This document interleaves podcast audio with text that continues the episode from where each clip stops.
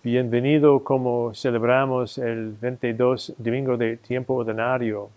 Después de un, uh, cinco, meses, cinco semanas y uh, una semana con María, uh, reflexionando sobre la Eucaristía, regresamos ahora a Marco, que es uno de los tres evangelios usamos durante este cíclico de, de tres años. Primer año A, con Mateo, año B, en que estamos, con Marco y Juan, poco, y también en año 3 ah, vamos a reflexionar sobre el, Evangelio de ah, Lucas. Entonces, estamos aquí otra vez reflexionando en las cosas que Jesús está instruyendo a la gente. Obviamente hoy en el Evangelio hay un problema, discusión entre los líderes de la iglesia, los fariseos y en Jesús y sus discípulos. Y el punto es claro y importante. El problema era que eh, en el principio de la vida de los judíos fueron dadas muchas instrucciones y reglas para construir su, su alabanza y su manera de alabar a Dios. El problema era que poco a poco la manera de la regla era más importante de el punto que estamos aquí en el templo del Señor, dando a Él nuestros corazones y nuestras almas y nuestras mentes y también nuestros cuerpos.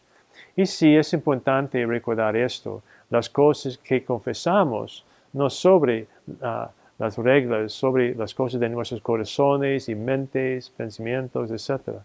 Oigo confesiones todo, todo el tiempo y todo el tiempo oigo que hay gente de sus corazones y almas a veces tienen problemas.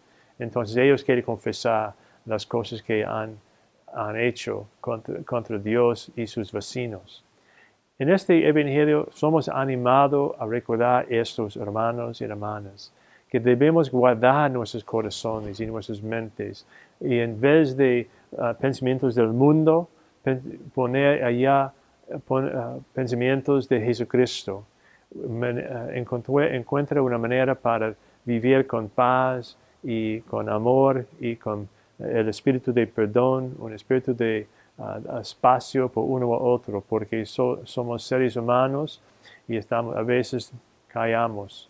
Entonces, durante el resto de la misa quizás podemos reflexionar un poco ahora, ¿qué estamos ocurriendo en nuestros corazones? ¿Y cómo estamos qué estamos pensando y cómo estamos actuando.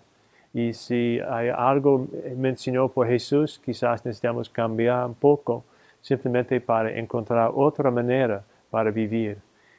A vivir no sé con las ah, prácticas del mundo, sino las prácticas del reino de Dios. Y que Dios les bendiga a todos.